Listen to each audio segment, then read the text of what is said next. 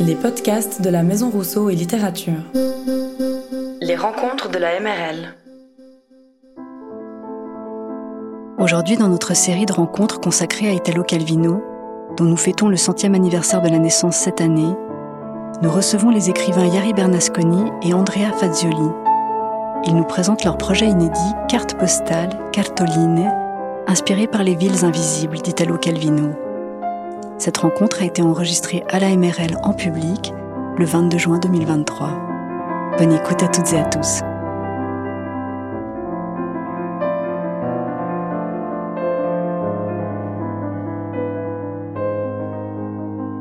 Eh bien, donc on va parler français.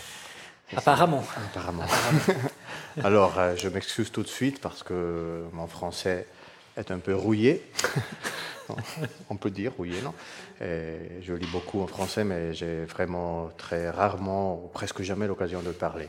Donc, euh, je vais écouter Yari Bernasconi, Oui, qui a est- un, un accent Qui n'est pas francophone et- non plus, et- bah oui. et parle très bien le français. non Alors, on va euh, On va en parler... tout cas tout essayer pour vous ce soir. Oui. Ça, je- Alors, on va parler. En effet, on ne parlera pas de Yari Bernasconi ou de Andrea Fazioli, mais du travail qu'on fait ensemble. Donc, c'est comme un troisième auteur, on pourrait dire. On écrit des choses ensemble qui sont quelquefois semblables, quelquefois différentes des choses qu'on écrit euh, personnellement. je, je dirais même que il s'agit d'une troisième voie, on pourrait dire. Et la chose peut-être peut-être intéressante, c'est que on la considère pas moins importante ou plus importante de nos deux voies, disons euh, personnelles, singulières, avec lesquelles de toute façon on continue de d'écrire et voilà, on- enfin ou on essaye au moins. Et, et là, par contre, c'est une troisième voie qu'on a découvert, mais on reviendra là-dessus après, et, et qui nous a vraiment ouvert, je dirais, des, des portes euh, nouvelles, des fois inquiétantes, des fois fascinantes. Oui. Voilà. Très souvent inquiétante et qui enrichit d'ailleurs euh, les voies, euh, les- disons, enrichit le travail qu'on fait personnellement. Et donc c'est une chose qui a des échanges, mais vraiment là on va parler du travail en commun. Et puisqu'on a parlé de Italo Calvino, on pourrait se demander, ce serait une belle question, qu'est-ce qu'il y a en commun eh, Andrea Fazioli et, et, et Bernasconi et Italo Calvino. Donc, on pourrait parler du style. Mais il y a peut-être une chose qui est encore plus euh, importante, tu des- sais. oui, il y a une chose très Ouais. importante qu'on a en commun avec Italo Calvino. On va partir de ça, Ouais, peut-être. on, on- on passait les vacances dans le même endroit. Nous et Italo Calvino. Je dis on passait parce que lui, il n'est plus là, bien sûr, mais voilà. On ne passait, pas les vacances ensemble avec Italo Calvino. Ça, Non. je- voilà, ça- Lui, ça dans une autre des- époque. Voilà, après- mais dans le même endroit. Voilà, C'est un petit endroit. village euh, qui s'appelle Castiglione della Pescaia, Oui. et un petit village en De la Toscane. Et c'était un village qui Italo Calvino, un village que Italo Calvino aimait beaucoup. Et il, il y a aussi la, la tombe d'Italo Calvino dans ce village, qui est, qui est une tombe merveilleuse. Bon, on peut dire d'une tombe qu'elle était merveilleuse. Bon, si jamais j'ai vu une tombe merveilleuse, c'est cette tombe-là, parce qu'elle a un- un- une vue euh, magnifique sur la mer. Et il y a toutes des fleurs. Et, En fait, non, du, c'était du- du romarin. du romarin. C'est très intéressant parce que Oui. quand on arrive, on ne comprend pas tout de suite forcément qu'il s'agit d'un tombeau, mais il y, a- il y a une pierre, bien entendu, plutôt blanche, il me semble, une pierre et, blanche. et tout autour vraiment du romarin qui pousse de façon merveilleuse, Oui. bien entendu. Dans Plus qu'une pierre tombale, c'est un jardin qui fleurit. Voilà, donc, comme- puis il y avait évidemment il y a, l'odeur du, du romarin et, euh, et on l'a visité ensemble même cet endroit et on l'a visité ensemble en plus, euh, je dirais tout au début. On se connaissait pas depuis longtemps. Oui, on- n'écrivait pas encore ensemble. De Et, toute façon pas. et disons que euh, Italo Calvino a eu aussi un rôle dans, dans l'inspiration de, nos- de nos textes, mais on, on ne pensait pas encore à ça. C'est vraiment une rencontre avec un certain aspect de l'âme d'Italo Calvino qui nous a surpris. Il y a une autre chose en commun. Italo Calvino a écrit euh, l'un de ses derniers livres, euh, Palomar.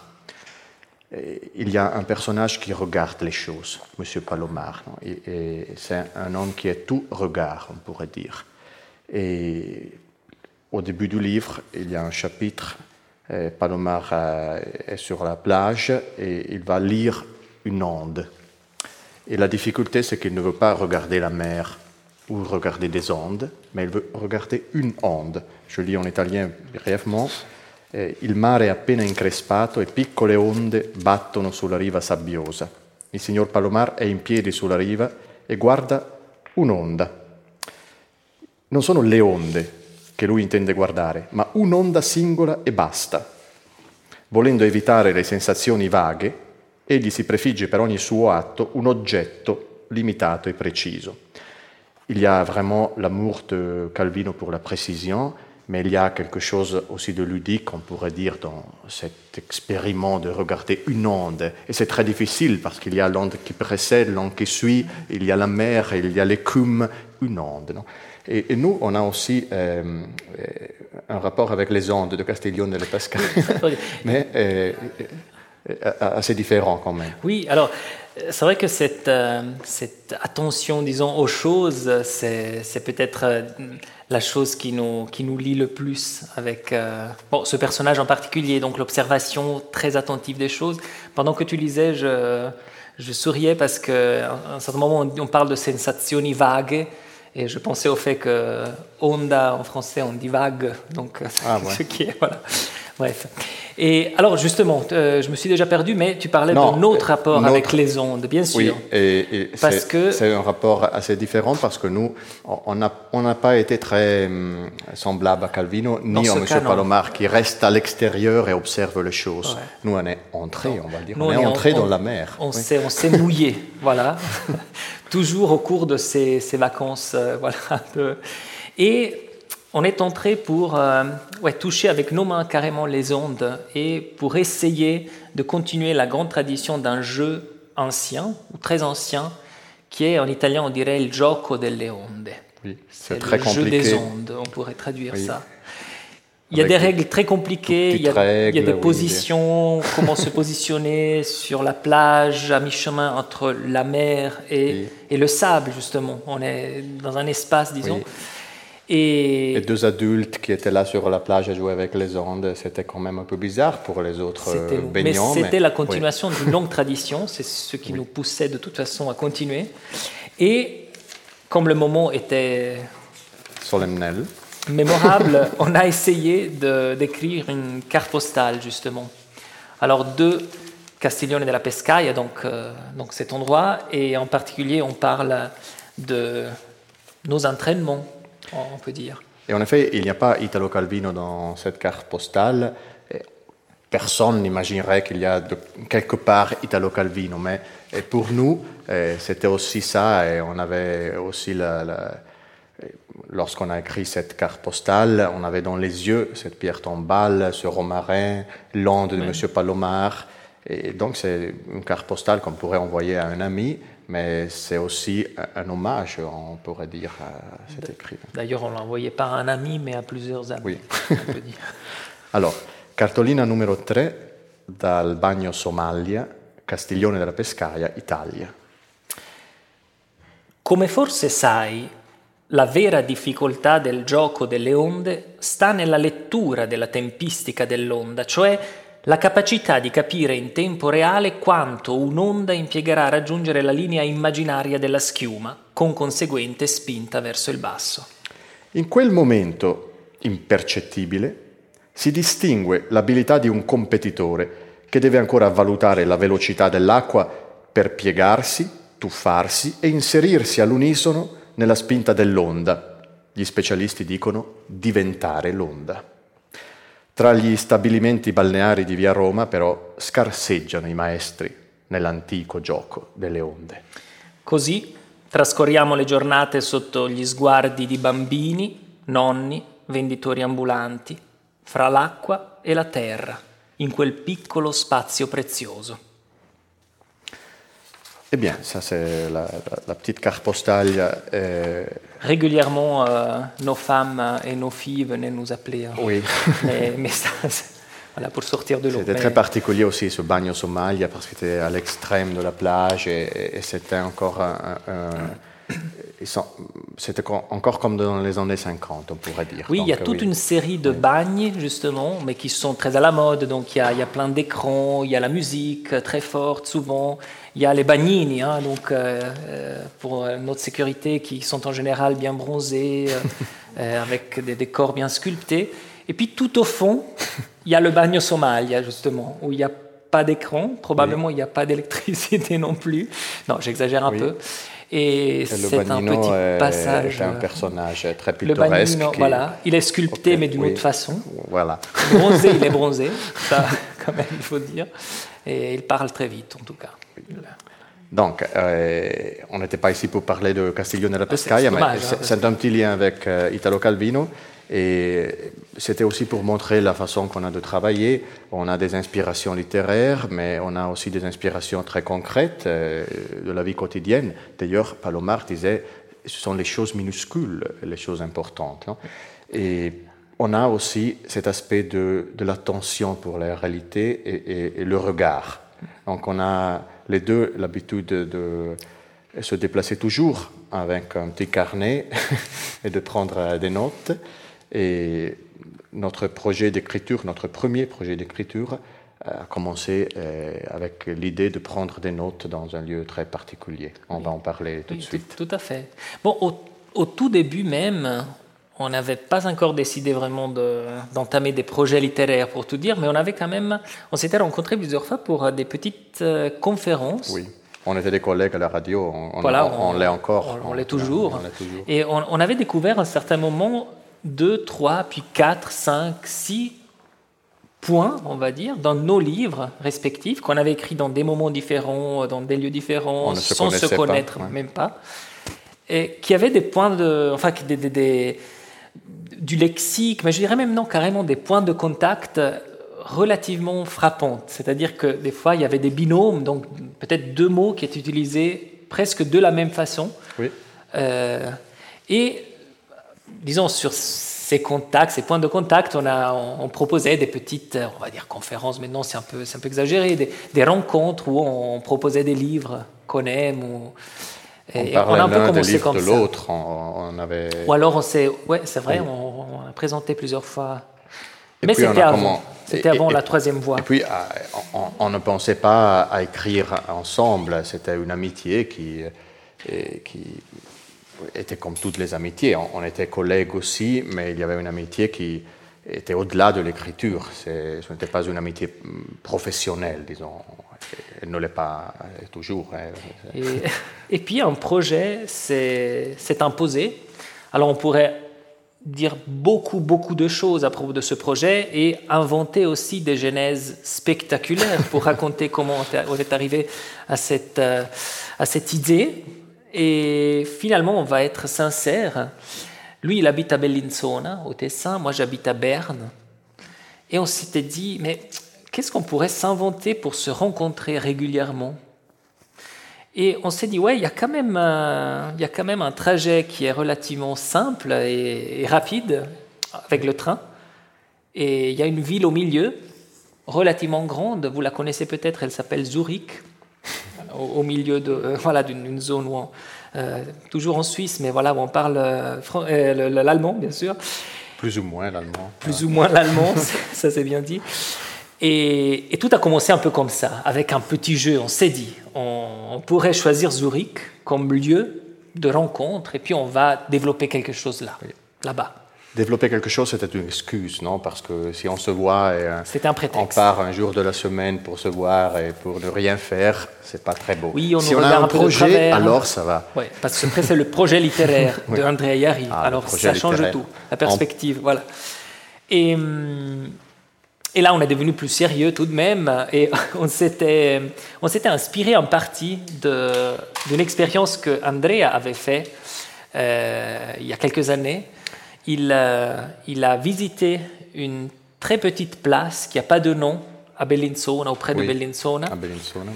Et l'a visité donc pendant une année. Oui, tout, euh, chaque mois, j'allais passer une journée, un après-midi dans cette petite place et je regardais, et je, je, notais les choses qui se passaient, les mots que j'entendais, les, les, regards, les, les, jeunes amoureux, les, vieux qui, qui, qui, commentaient les faits de la journée, etc.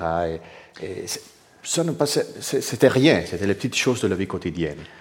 C'était un reportage de la vie quotidienne. Et la petite place même était rien, parce qu'elle n'a même pas de nom. C'était une, vraiment une petite place très anonyme, où par contre il se passe des choses, et des choses merveilleuses, et des choses très intéressantes, des choses... Alors on, s'est un peu inspiré de cette, de cette idée, mais en essayant de la renverser d'une certaine façon. Alors on s'est dit quelle est la, la place la plus connotée, on peut dire en français, la plus la plus arrogante d'une côté, la plus la moins exhibée, la, place et en même temps, on peut dire placeuse, non?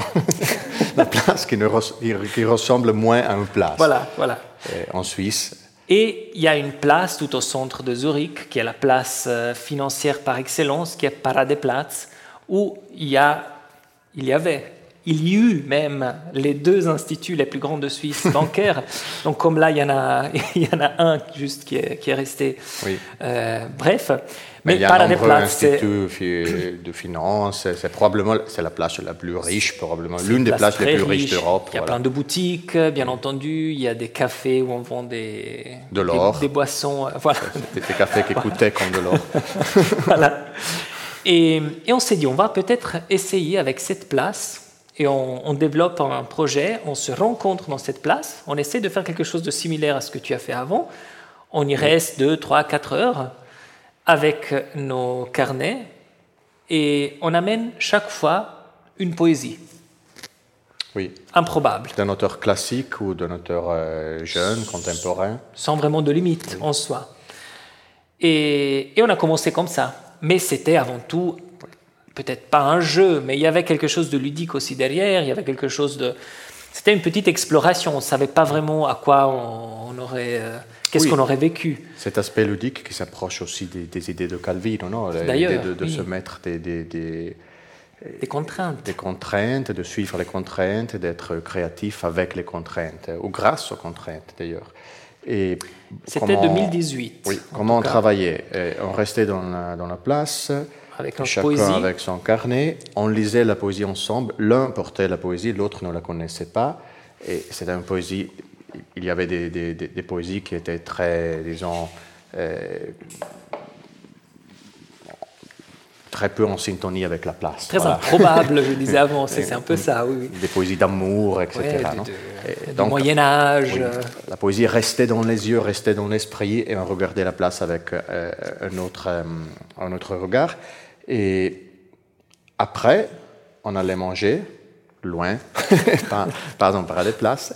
Et, et, pendant le repas, on se racontait ce qu'on avait vu. Donc, c'était euh, premièrement euh, une sorte de conte. C'était pas écrit. On pourrait dire. Il y avait quelque chose de narratif. On, se parlait, il y avait quelque chose. Mais oral. C'était oralement. Et puis, on allait l'un à Bellinzone, l'autre à Berne.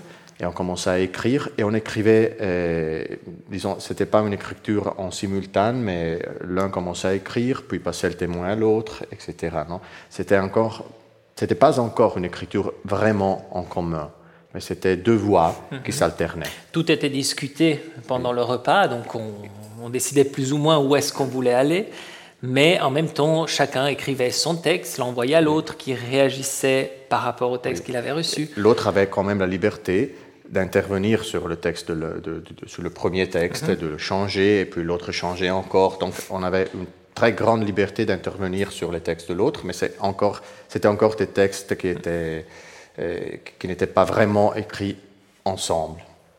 Par cette troisième voie dont je, disais avant. Jusqu'à un certain moment où, disons, une certaine tension presque euh, s'est créée, parce que... Euh, moi, j'aime bien raconter le fait que, oui, on a commencé un peu avec le sourire, on, a, on, a, on s'est bien amusé, surtout au début. Mais c'était un projet un peu fou d'ailleurs. Oui, bien sûr. Il y avait quelque chose d'un peu, d'un peu surréel. C'était. On se demandait, on va résister toute l'année, chaque mois par des places. C'était nous qu'on est distrait, qu'on se perd toujours. Voilà, il y avait beaucoup de clichés aussi sur notre orientation, disons. Voilà. Euh, par contre, de se rencontrer douze fois pendant une année, plusieurs heures, dans une place qui n'est pas forcément dans notre culture, qui est pas, qui nous appartient pas directement. Elle n'est pas euh, aimable non plus. Hein, on va dire. Nous, nous, a quand même amené à faire un, voyage qui n'était pas juste euh, ludique ou euh, à un certain moment, on s'est vraiment un peu retrouvé devant nous-mêmes, on pourrait dire. Et, et l'exploration, paradoxalement ou peut-être pas, qui était extérieure au début, a commencé à être une réflexion et une exploration aussi intérieure. Oui, c'est toujours comme ça. On extériorise le regard et on finit pour s'apercevoir qu'on parle de soi.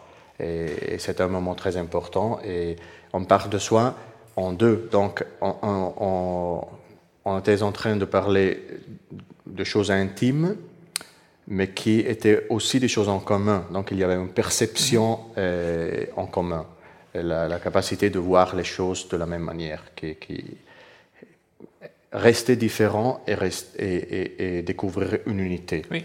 On a finalement un peu partagé un territoire qui, qui était évidemment à, la frontière de, de, nous, de nos identités personnelles, séparées, intimes peut-être. Et cela a, vraiment commencé à créer un regard commun. Oui, et, les textes se mélangeaient. Et des fois, euh, maintenant, lorsque j'ouvre euh, le livre, je me rappelle plus si moi j'ai écrit une chose, celui-là a écrit euh, Yari. les textes se confondaient. Et donc, à, la fin, on a commencé à écrire en commun. Oui. En fait, presque symboliquement, on a commencé à écrire en, commun en décembre, le, dernier mois, donc le, mois qui, qui devait en principe mettre une, ouais, le mot fin. Oui, comment on travaillait. on, s'envoie, on travaille d'ailleurs euh, encore, de la même façon. Des fois, on écrit ensemble. Donc, on est ensemble, on, est, euh, on regarde l'ordinateur et on écrit vraiment ensemble. Des fois, euh,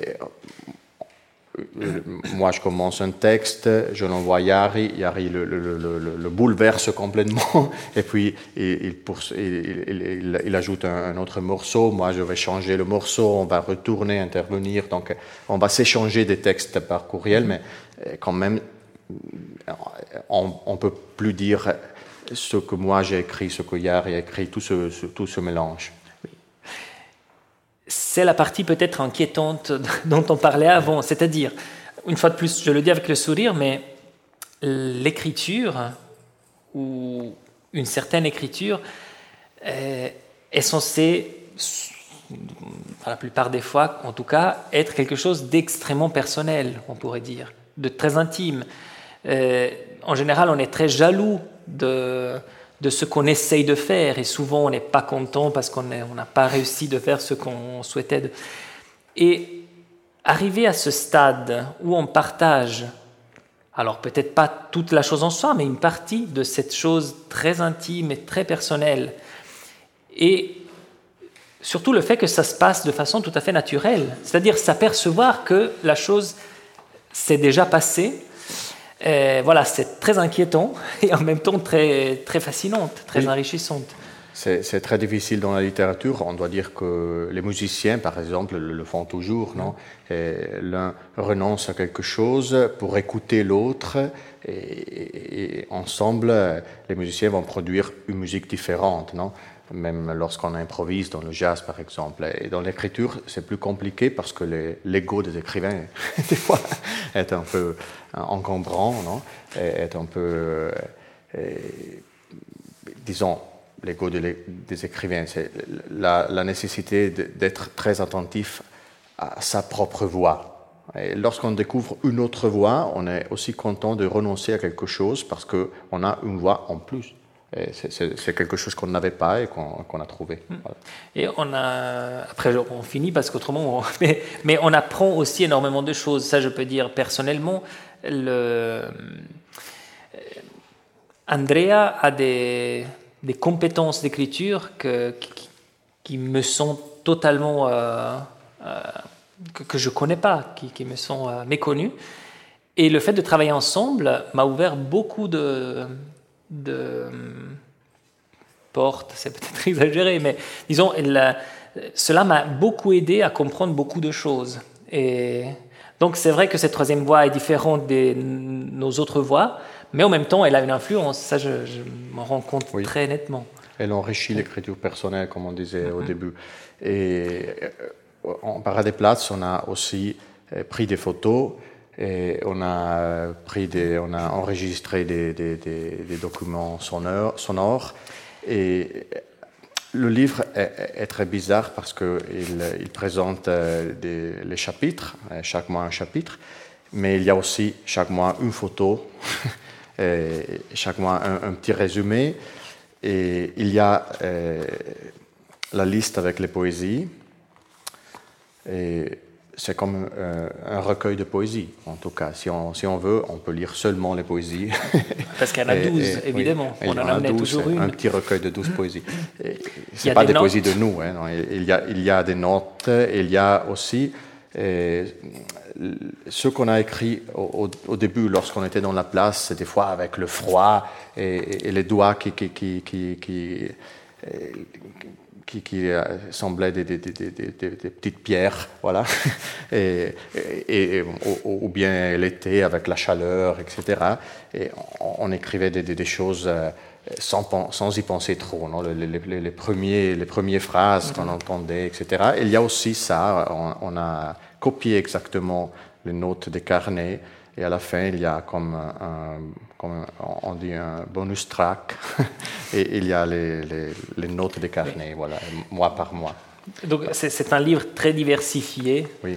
Alors, euh, encore aujourd'hui, pour nous, c'est incompréhensible qu'un éditeur euh, ait eu la, la, patience et l'envie de publier, donc c'est super.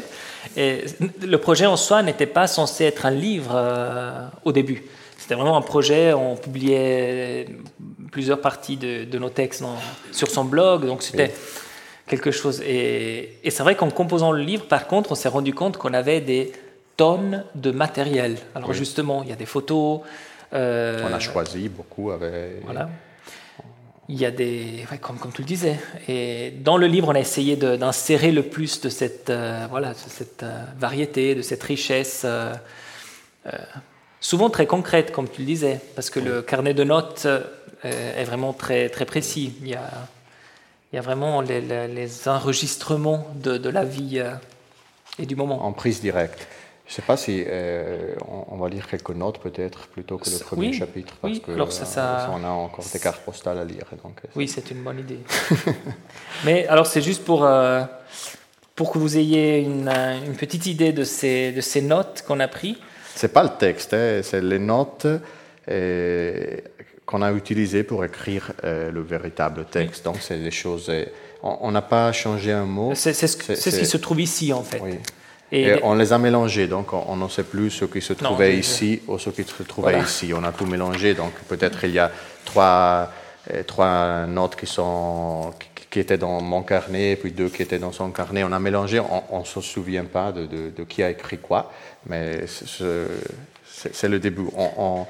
au lieu de lire le texte, on, va lire euh, les, notes. les, notes. qui étaient pour préparer le texte. D'ailleurs, il y a des notes qui ne sont pas dans le texte, évidemment. Hein. Il on a choisi, euh, oui. Voilà. On va peut-être faire juin, comme on est en juin Oui, alors on choisit les notes de juin, quelques notes de juin. I tram arrivano come predatori. Chi indugia sui binari deve fuggire, deve correre al riparo. Un colpo di campana secco annuncia il coprifuoco. Una signora indugia raccoglie la borsa da terra. Solo per lei un secondo colpo di campana. La signora avvampa, eppure la campana suona sempre per te. Miriade di nazionalità oggi e passa un monaco buddista. Un anziano fatica a camminare. Percorrere lo spazio da un marciapiede all'altro nel provvisorio spazio vuoto fra i tram è per lui un piccolo viaggio, zoppica, fatica. Io di solito lo percorro con tre falcate, senza accorgermene. Uno sbandato è il sedere di fuori, un uomo si soffia il naso nella maglietta. Passa un uomo gigante, altissimo, Sento il bisogno di metterlo in una fiaba. Un cieco entra da Sprüngli. Una donna dice in arabo buon viaggio, Safra Saida. Grazie, risponde l'uomo, ma si vede che sta già pensando al viaggio. 29 bastoni, 13 carrozzine, due monaci buddisti, due donne come il cielo, una con un velo ciclamino, due scolaresche. Sentirsi straniero a casa propria, questo è il viaggio più ricco, anche il più difficile. La piazza è piena di gente che si sta divertendo, che si è appena divertita o che sta per andare a divertirsi. Ragazzi glabri e abbronzati, fanciulle che schioccano le infradito, famiglie che fanno jogging. Nessuno ciondola senza combinare niente. Anche il divertimento qui è una cosa seria. La sparizione delle cravatte. Ci sono momenti di silenzio nei quali la piazza sembra respirare, come un nuotatore che riemerga da un'immersione. Il suono delle voci e quello delle campane riguadagnano la piazza come un ricordo dimenticato, un sogno di cose perdute, sognato nelle prime ore del mattino, prima di svegliarsi. Odore, freni, tram. Siete dei note, eh? Provo a togliere gli occhiali. Sulle prime oscilla tutto, non colgo i visi dei passanti, i vestiti. Dopo un po' mi accorgo che intorno non ci sono solo presenze sfocate, ma movimenti più o meno sinuosi, illeggibili ma mi sembra armoniosi. Riconosco la scia dei tram, ma chi scende e chi sale è una sorprendente scia colorata, interrotta e poi rinata. Un posto di cambio. Al posto dei, trava- al posto dei cavalli sbuffano i tram. Le parole nel taccuino come farfalle infilzate. Abitare questa piazza, ecco lo scopo, la scrittura come mezzo che ti consente, sia pure fuggevolmente, di abitare un luogo. Et on pourrait poursuivre, Etc. non, etc., Etc. etc. Oui. Et ça, c'était notre premier euh, travail en commun. Oui, Et- officiellement. Officiellement. Et après, on, a- on a essayé d'écrire ces cartes postales. C'est encore un travail qui, est, qui reste inédit. Et, et c'est encore un travail en cours, d'ailleurs. Oui. On a écrit, euh, euh, disons, une cinquantaine de cartes postales euh, dans une année. Et après, on, on a ajouté une- encore une dizaine. Et on a écrit encore des cartes postales très récemment. Et l'idée qu'il y a derrière ces cartes postales, euh, c'est l'idée, disons, de partir de ce qu'on connaît pour le rendre inconnu, on pourrait dire. C'est souvent le cas. Même si on a aussi envoyé des cartes postales de lieux inconnus, mais ça, c'est un autre problème. Mais euh, il, il est vrai qu'on s'était donné un peu cette contrainte. Ben, déjà, c'est un projet qu'on a tout de suite affronté avec l'idée d'écrire avec cette nouvelle voix. Ça, Oui. ça, ça fait déjà une différence par rapport à- au projet de Paradeplatz. Et puis, il y avait bien sûr la contrainte de la carte postale, parce que, évidemment, euh, une carte postale euh, propose des textes qui peuvent être relativement longs, mais toujours Oui. euh, dans un espace étroit, on va dire. elle doit être liée à un lieu en particulier. Et en quelque sorte, les cartes postales développent aussi des, des- des petits points, des petites choses. On- n'envoie pas des cartes postales pour parler des, grands problèmes de la vie, mais on dit comment c'était la mer, comment c'était le ciel, etc. Donc, il y a aussi un, lien avec euh, les città invisibili di Italo Calvino. C'est un voyage euh, de Marco Polo qui décrit euh, une série de villes au Kublai Khan. Mais c'est pas forcément avec l'idée de décrire des, villes, mais aussi euh, une nouvelle fois avec le regard. Par exemple, à un certain moment, il y a euh, le Khan et Marco Polo qui euh, jouent aux échecs. Et au lieu de raconter les, histoires des villes, au lieu au lieu d'envoyer Marco Polo à visiter les villes, Kublai Khan joue avec Marco Polo parce que le monde se résume dans l'échiquier. Et Kublai Khan gagne et s'aperçoit que, que son empire n'est pas plus grand que cet échiquier. Et Il n'est pas content. il n'est pas content. Il dit tout ce que j'ai, tout ce que je possède, c'est un petit carré d'ébène, d'ébène et, et c'est rien. Alors Marco Polo lui dit mais non, c'est pas rien le petit carré. Il dit tu vois, euh, en, observant cette, euh, cette veine, euh, on, comprend que c'était une année de une année très sèche lorsque euh, Lorsqu'on a coupé l'ébène, il y, a, il y avait un, un bouton qui, qui était en train de naître, mais qui a été coupé. Il observe très attentivement le petit carré et il découvre des choses et des choses et des choses. Et de petits carrés, on passe à découvrir un monde, un nouveau monde. Et on dit, à un certain moment, la quantità di cose che si potevano leggere in un pezzetto di legno liscio e vuoto sommergeva Kublai. Il y a Marco Polo qui découvre des choses qui raconte, et, et Kublai est, est, se perd dans cette narration. Già Polo era venuto a parlare dei boschi d'ebano, delle zattere di tronchi che discendono i fiumi, degli approdi, delle donne alle finestre. Et donc il y a la vision des femmes aux fenêtres dans, dans un dans une colocation, euh, disons, qui, qui, est réelle et qui n'est pas réelle, mais qui est très loin du petit carré de l'échiquier. Il y a vraiment la, la création à partir d'une très petite chose. Et, et c'est peut-être cela qui nous intéressait énormément, c'est-à-dire ce concept de la richesse du regard. Et le principe aussi que ce n'est pas forcément les lieux qui doivent être intéressants, c'est notre regard, c'est le regard et notre curiosité, le regard que nous on porte sur les lieux qui doit, qui doit pouvoir rendre les lieux intéressants. Et euh, on a été à Genève aussi, je crois. Oui, ben justement. Cette exploration, donc euh, quand on dit richesse de, de regard, on parle aussi d'exploration, de, euh, même d'un point de vue des fois stylistique, on pourrait dire, non? Oui. euh, Alors c'est vrai que dans ces cartes postales, on a essayé euh, plusieurs choses. Il y a quelque chose qui est un peu plus ironique. Oui. Il, y a, il y a des villes chose... euh, qu'on a visitées ensemble, ou des villes que l'un de nous a visitées et a racontées à l'autre. Il y a, premièrement, disons, premièrement, disons, l'approche le plus simple au début, c'était de parler de lieux réels. Bien sûr. Donc il y a des, des villes des villes en Suisse, en Italie, en Suisse allemande, en Suisse romande, en Italie, au Tessin, des villes en Amérique du Sud, en Chine, des villes qu'on a visitées. L'un de nous de moins a visité. Il n'y a jamais de ville que personne euh, n'a visité.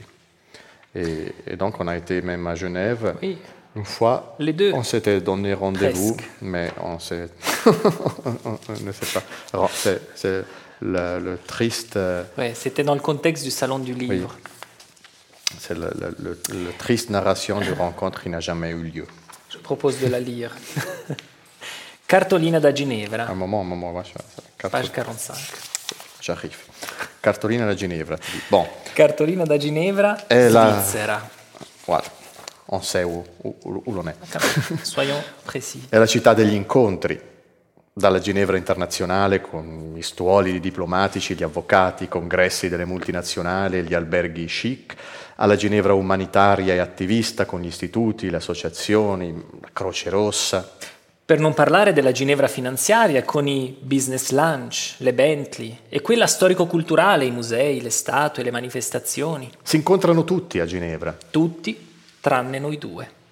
Le premesse erano ottime. Salone del libro, come sbagliarsi.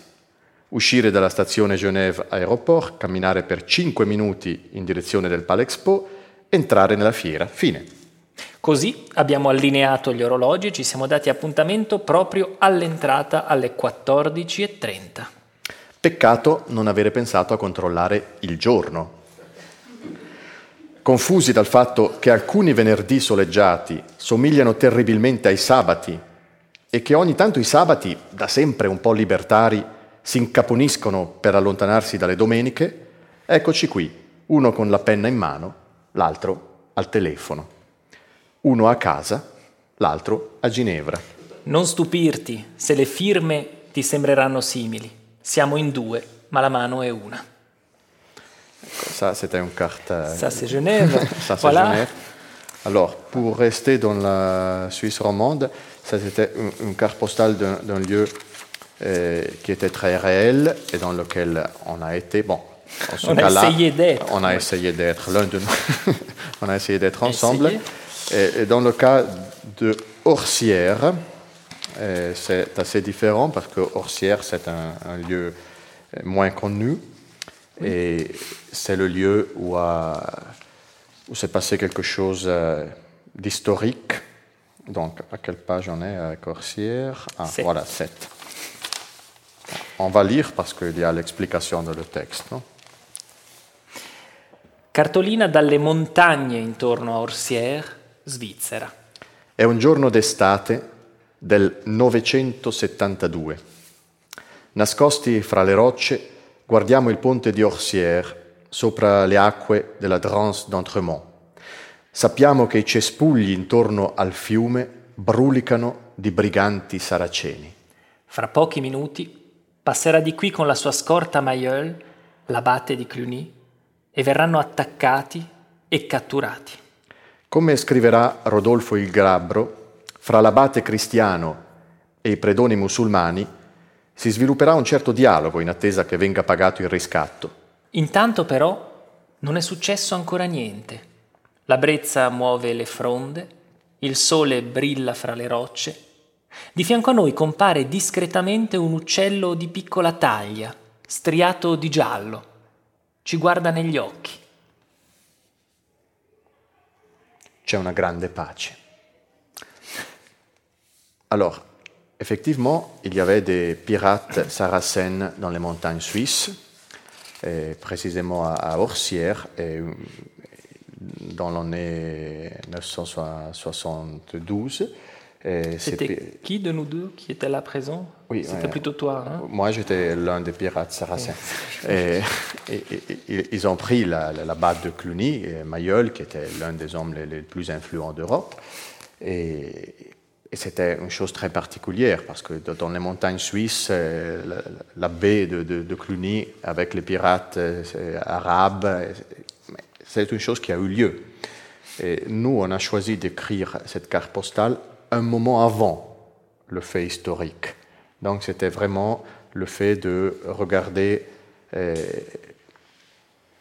la petite chose. Il y avait un petit oiseau jaune. On a regardé l'oiseau jaune et c'était et tout de suite après, il y avait les voix, les cris, la guerre, euh, le- le- l'enlèvement, etc. Mais on a regardé un instant avant. Donc c'était aussi l'idée d'écrire une carte postale sur quelque chose de minuscule, mais qui arrivait euh, tout de suite avant, euh, qui était situé tout de suite avant un événement historique qui n'est pas peut-être qu'il n'est pas très connu, mais quand même euh, était impliqué l'un des hommes les, les plus puissants de l'Europe du Moyen Âge. Voilà. Moi, je vois qu'on est beaucoup plus long quand on parle euh, le français que l'italien. Donc, euh, voilà, je vois déjà qu'il y, a- y des gens qui sont en train de s'évanouir. Donc, on pourrait peut-être essayer quelques exemples moins réels, oui, on peut moins passer dans le- géographiquement réels, on va dire. Il circo è reale. Et il circo è reale. Mm, allora, Circo on, peut, euh, on peut lire. Non, No, il pas. no, il circo mi piace. Circo. ok. No, circo, circo. Qui, Allora, pagina 38. circo. Le cirque Knie. C'est un lieu réel ou c'est pas un lieu réel On vous laisse deviner, mais bon, c'est difficile à dire. Cartolina dal tendone del circo Cni. I nostri pensieri nell'ombra somigliano a grigie periferie, a palazzi dismessi e a interminabili pomeriggi domenicali. Però al momento giusto entrano in scena i cavalli. Sgraniamo gli occhi, apriamo la bocca, ci ascoltiamo esclamare a turno Oh! Sì, perché proprio i cavalli, con il loro odore di cavalli, la terra, la segatura, ci aiutano a capire che il circo non è altro che il racconto della nostra vita. Tutto è necessario. La fanfara, la leggiadria di un funambolo, il sentore acre delle bestie, il gesto poetico di un clown, il sudore degli acrobati, il trucco pesante, i lustrini, gli abiti pacchiani e meravigliosi, i ragazzi di pista che smontano e rimontano lo zucchero filato, il presentatore che ci ringrazia sentitamente e che poi ci saluta con la mano e arrivederci al prossimo anno. Mentre usciamo nel parcheggio, ci viene in mente una frase del grande clown François Fratellini. Les acteurs font semblant, nous, c'est pour de vrai. Nel circo tutto è fasullo, ma tutto è vero. Donc réel ou pas réel? Oh, disons, le, le cirque est sur la frontière de la réalité. Tout de même. hein. mais si on veut vraiment aller dans, dans un... Si vous avez envie de lire encore un, après je propose qu'on peut-être on arrive un peu au bout. On sent que c'est une conversation Non, non. Non, mais. non, mais euh, euh, oui, je veux dire, si, si, on veut, si on veut vraiment sortir de la réalité, mais en, en, en restant dans la réalité, on va, on va se arriver à un lieu qui est très proche du lieu euh, duquel on est parti. Non? On était sur la, la rive, sur la, sur la Ah, plage, oui. près de, de la mer. On jouait dans les ondes et on s'est retrouvé euh, au bord d'une piscine de plastique. Cartolina dai bordi di una piscina di plastica. Il n'y avait pas des ondes dans la piscine de plastique. Alors, il sole brucia sopra di noi, dietro, davanti, si riflette sulle auto parcheggiate, ci aggredisce dai vetri delle finestre. Camminiamo per le strade di un quartiere periferico e a ogni passo le suole si incollano all'asfalto. Mentre l'afa ci consuma, ci pare di udire onde, spruzzi, risate, la voce cristallina di una sirena. Vorremmo resistere, restare fedeli alla nostra umanità canicolare. Gettando l'occhio dietro siepi e recinti, però, scintillano gommosi lampi azzurri, uno dopo l'altro, a ripetizione. È l'esercito delle piscine da giardino. Finiamo insomma per entrare dove siamo invitati. Ci mettiamo di fuori? I bambini giocano in piscina. Ma certo, ci sediamo accanto al paradiso fosforescente, sorridiamo, bevam- beviamo bevande colorate col ghiaccio e discutiamo cercando di capire se l'immenso animale di plastica gonfiabile sia uno squalo, un'orca o un balenottero. finché un buco non lo sgonfia per sempre. Et donc on est parti avec deux, deux adultes qui jouaient Voilà, on finit. al gioco delle onde sur la plage de Castiglione della Pescaia et on termine avec, on finit avec deux adultes qui jouent avec un gros poisson de plastique et qui, qui, qui, qui termine son, e- son existence probablement par une faute. Voilà, commise par les adultes et avec les enfants qui commencent à, à, à crier. Bon, c'est- ça c'était le- c'est la partie, disons, moins la partie tragique de la, la carte postale. en soi spectaculaire, mais, voilà, on l'a. Et donc, merci pour avoir eu la Merci. patience de nous accompagner. Je sais pas.